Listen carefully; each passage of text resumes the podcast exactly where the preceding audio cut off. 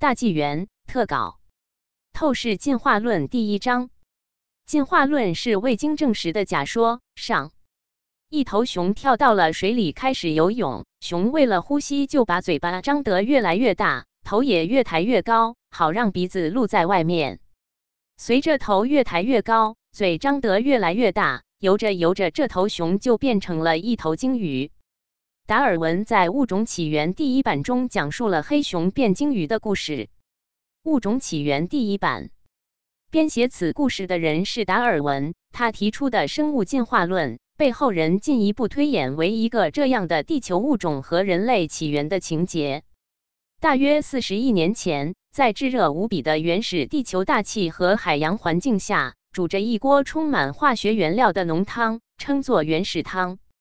在那锅汤里，化学原料通过化学反应合成为有机物，再碰撞出生物大分子，组合成一个最原始的细胞，然后逐步碰撞出多细胞生物，再到水生植物、水生动物，慢慢的爬上陆地，成为两栖生物、爬行动物，然后再变成哺乳动物，变成猴子爬到树上，再下到地上成为猿人，最后变成有文明的现代人。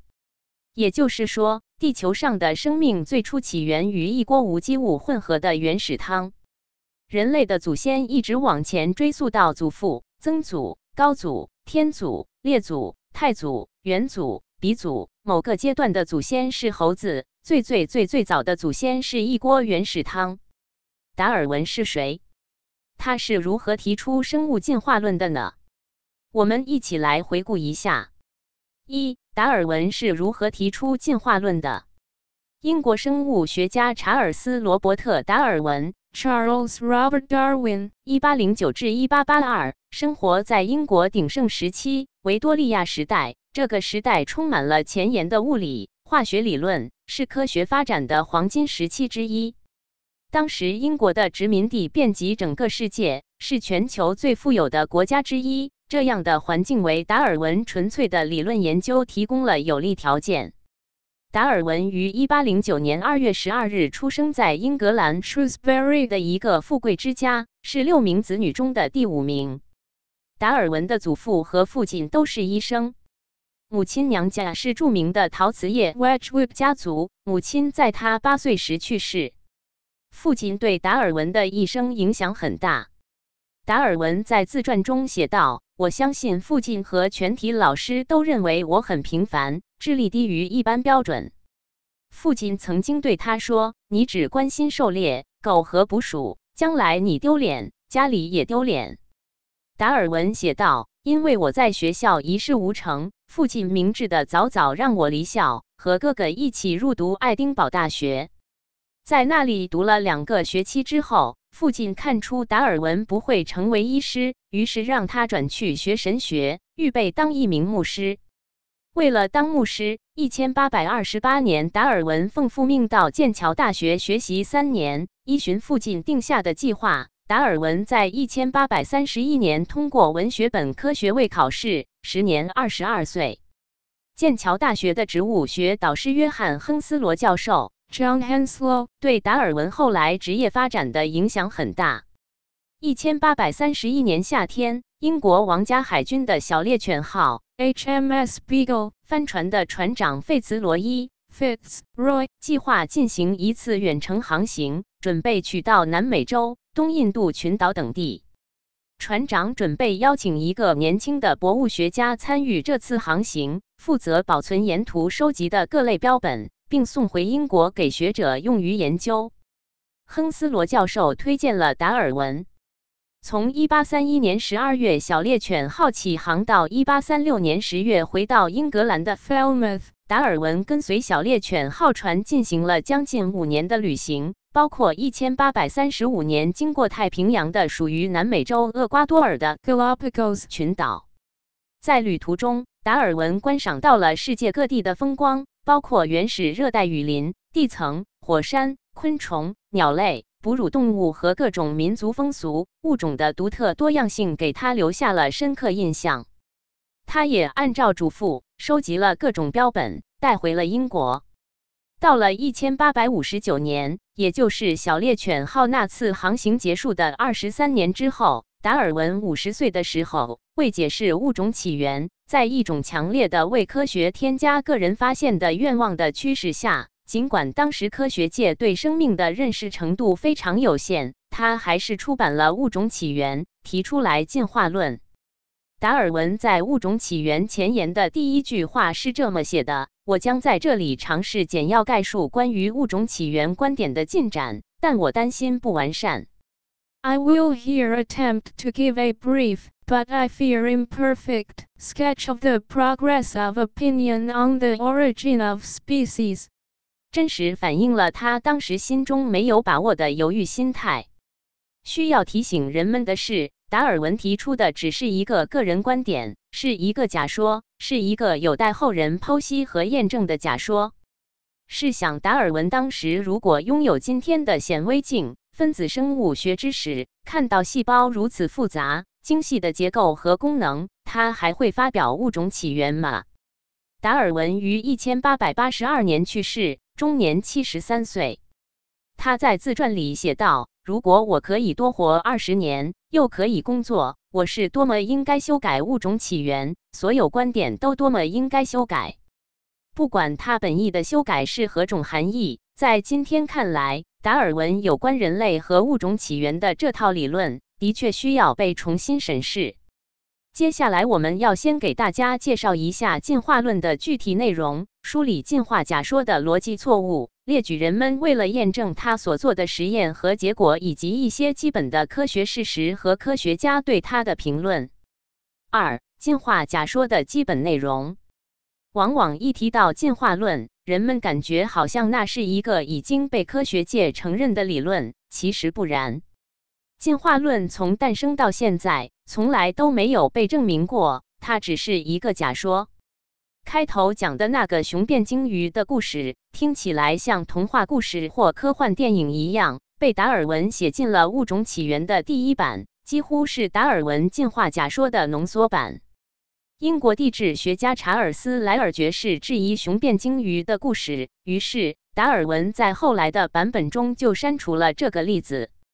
达尔文提出的进化论有两个关键的假设前提：共同祖先、物种演化。达尔文认为，下图 I think 所有生物都是从一个共同的先祖进化而来的。生物可以从一个物种演化到另一个物种。他根据各种生物之间的形态、结构、性状上的关联性，画了一棵进化树 （evolutionary tree），也被称为生命之树。物种按照出现时间的早晚依次排序，从树的主干部分逐渐演化到树的枝干和树叶。一棵进化树有若干个节点 （node），每个节点代表一个物种，而节点之间的线表示物种之间的关系。例如，它假定人和猴子有共同祖先，所以人和猴子后面都有一根线指向他认为的一个共同祖先。自然选择，适者生存。达尔文还提出假设：自然界生物彼此之间为了生存而争夺有限的生存条件，如空间、食物。配偶等存在着生存竞争，也就是所谓的物竞天择。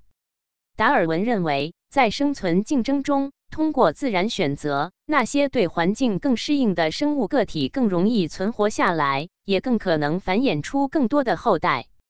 这就是所谓的自然选择、适者生存的假设前提。三、经典科学研究的三段论。现代实证科学的鼻祖，17世纪英国哲学家和科学家培根在著作《新工具》（Novum Organum） 中提出，任何一门科学体系的建立需要遵循科学方法论。在科学方法论中，任何一个实证科学体系的建立，从提出到证明成立，至少需要经历三个阶段：第一，观察现象；第二，归纳出理论或假设；第三，进行实验验证该理论或假设。一个理论的正确与否，首先要看第一阶段对现象的观察是否准确、客观、完整，然后要看第二个阶段的归纳是否合理。这些都是必须要满足的基本条件，还需要第三阶段的验证。如果只有前两个阶段而缺乏第三阶段的验证，则不是一个真正正确的理论。如果后人验证失败，可能会推翻或修改那个理论。建立在实证科学体系上的现代科学、现代生物学同样遵循相似的规则。例如，英国物理学家牛顿通过观察苹果落地的现象，总结归纳提出的三大运动定律之后，得到了验证，成为经典物理学发展的基础。后来，随着时代的发展，人们发现牛顿定律无法解释观测到的微观粒子的运动规律，所以科学家突破了牛顿力学的局限，通过观察、归纳和实验，提出了量子力学理论，成为现代物理学的重要支柱。现代生命科学属于实证科学范畴，也是在不断的观察。假设和实验验证的逻辑循环中不断更新着人们对生命现象的认识，又有多少理论曾经被人们一个个推翻，被更新成更加正确的、更加接近真理的认识？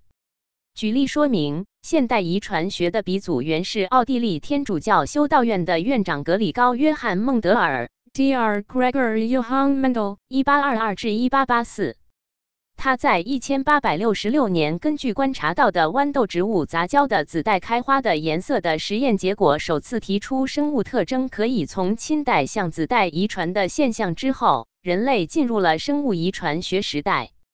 一九五零年以前，科学家曾假设蛋白质是最可能的遗传物质，主要理由是蛋白质由二十种氨基酸组成，其复杂度似乎大于只由四种核苷酸组成的脱氧核糖核酸。DNA，但后来经过几十年的实验验证，发现这个假设完全是错误的，于是推翻了它。怎么推翻的呢？时间追溯到1928年，英国微生物学和细菌学家福瑞德里克·格里菲斯 （Dr. Frederick Griffith，1879-1941） 发现了肺炎双球菌的转化现象，并发现有一种耐热的遗传物质，把它命名为转化因子。后来到了1944年，美国细菌学家奥斯瓦尔德·西奥多·艾弗瑞医生 （Dr. Oswald Theodore Avery，1877-1955）、科林·门罗·麦克劳德医生 （Dr. Colin Monroe MacLeod，1909-1972） 和麦克林·麦卡锡医生 （Dr. Macklin J. McCarthy，1911-2005） 三位科学家经过深入研究后。首次证明格里菲斯所发现的这种具有遗传作用的转化因子是脱氧核糖核酸，而不是蛋白质。又过了八年，到了1952年，美国分子生物学家阿尔弗雷德·戴赫尔西里博士 （Dr. Alfred Hershey，1908-1997） 用同位素示踪法确认脱氧核糖核酸 （DNA） 才是遗传物质的携带者，为后人对核酸的研究奠定了基础。因此获得1969年诺贝尔生理学或医学奖。1953年，美国哈佛大学雅各杜威华生博士 （Prof. Dr. James Dewey Watson，1928） 和英国剑桥分子生物学研究所著名物理学家弗兰西斯哈利康普顿克里克博士 （Dr. Francis Harry Compton Crick，1916-2004） 进一步发现了 DNA 的双螺旋结构。为现代分子生物学的迅速发展树立起一个崭新的里程碑。两人因此同时在1962年获诺贝尔生理学或医学奖。从此，人类才进入了现代分子生物学的研究时代。回顾这段关于生物遗传物质的近九十年的研究历史，我们不难看出，任何一个科学假说从提出到验证，需要经过一个漫长的过程。往往需要反复论证才能被承认。如果被证明不正确，原始假说被推翻或被其他理论代替，也是很常见的事。科学就是这样发展的。达尔文的生物进化论也不能例外，也应该符合科学方法论的一般规律。达尔文提出进化论的物种起源问世十三年（一八五九至一八七二）内，就出版了六个版本，每一版都有改动。但这些改动只是达尔文为了迎合各方观点而做出的妥协和修补，总体概念和框架并没有太大变化。达尔文虽然期待后人能提供证据来证明其正确性，但很遗憾的是，从一千八百五十九年到现在的一百六十多年中，后人的科学实验和研究发现，不仅没有给他提供支持证据来证明其正确，反而对他的假说形成了鲜明的质疑和挑战。也就是说，进化论实质上一直停留在假说阶段，没有通过第三个阶段的验证，缺少证据。也就是说，它是一个没能得到证明的假说。四。根本错误，用微进化推导广进化。达尔文提出进化假说之后，一直受到各方面的质疑，所以后人为了给进化假说提供支持证据，把它扩充成一个假说体系。这个体系包括两个内容：广进化 （macroevolution） 和微进化 （microevolution）。广进化是一个物种变成不同物种。所谓广进化，也被称为宏进化。是原始进化假说的核心概念，即一种生物演化成完全不同的另一种生物，也就是达尔文所指的物种演化。比如，认为始祖猿进化到人。瑞典植物学及动物学学家林奈 （Carl von Lin，一七零七至一七七八）发表《自然系统》（Systema Naturae），开启了生物分类的序章，他因此享有“生物分类学之父”的美誉。后人在林奈理论的基础之上进一步完善，将所有生物都按照界、门、纲、目、科、属、种进行分类。但进化假说却认为物种的产生有先后顺序，环境压力能选择那些具有生存优势的旧物种，使其更能成功的生存下来，最后带来物种的演化，产生新物种。这是所谓广进化学说。具体来说，进化假说认为，人类最早从简单的单细胞发展成植物、水生动物，慢慢爬上陆地，成为两栖生物、爬行动物，然后再变成哺乳动物，变成猴子爬到树上，再成为直立行走的猿人先祖，最后变成有文明的现代人。一个物种跳跃变化到另一个物种，是达尔文所提出的物种进化概念的真正内涵，也就是广进化。微进化是变异，不是进化。所谓微进化，描述的是生物种内的多样性、变异度，也就是同一个物种不同个体之间的基因水平变化，并不涉及到物种改变。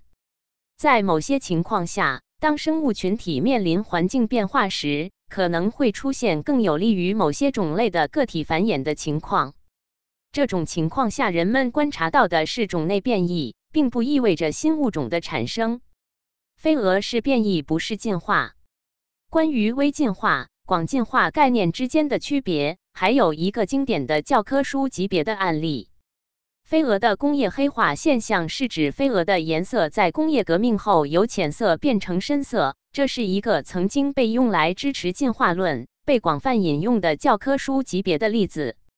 工业革命之前。在英国威尔斯农村的树林里，生活着一种胡椒蛾 （peppered moth），其翅面多为苍白色。当它们停歇在白色的树皮或苔藓上时，与环境几乎融为一体。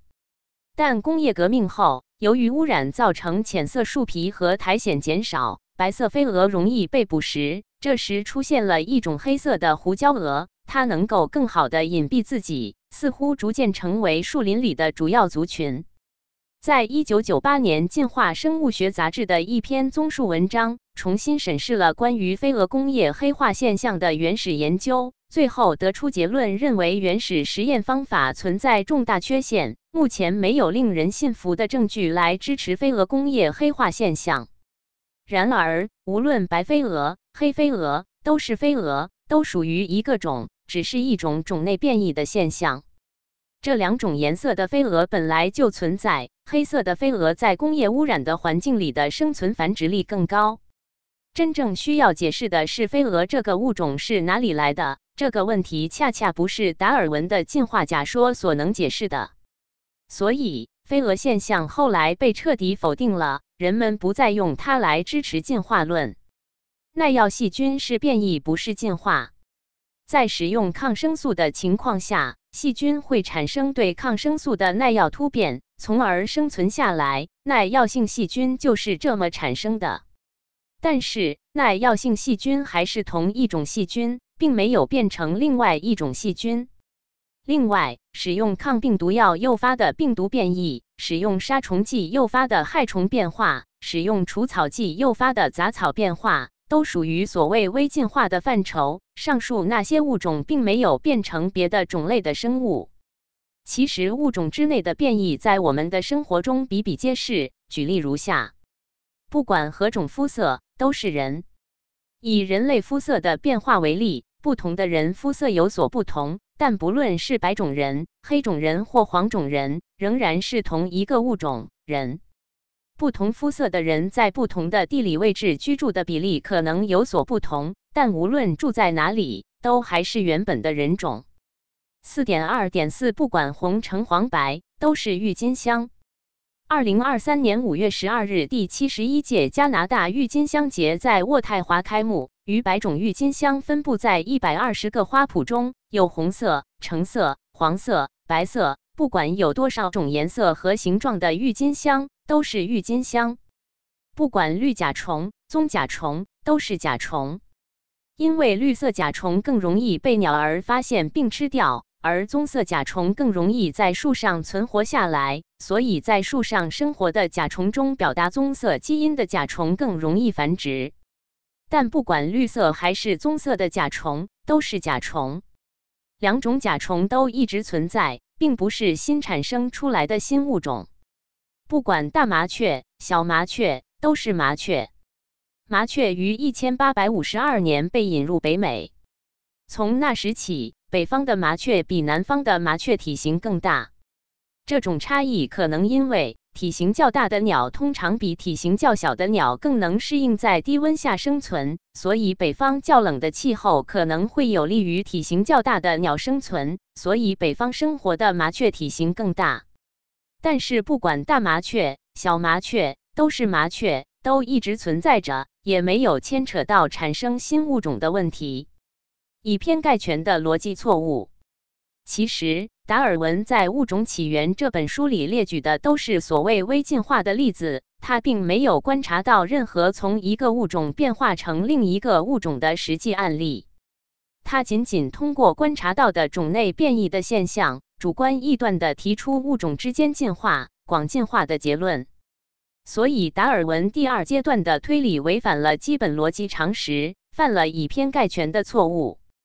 令人不可思议的是，后来的支持者为了给达尔文的广进化提供证据，把种类变异 （variation） 的概念强加到进化理论体系里，换了个名词叫做微进化，试图达到混淆概念、模糊与广进化之间的巨大差异，让人相信广进化的目的。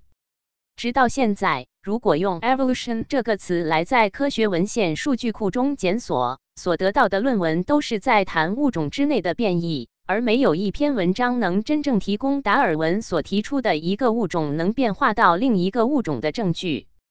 而任何一个新物种的产生，必须要有新基因、新信息的产生，但是现有的实验都没有观察到。正如澳大利亚著名分子生物学家。墨尔本理工大学伊恩·麦克里迪教授 （Prof.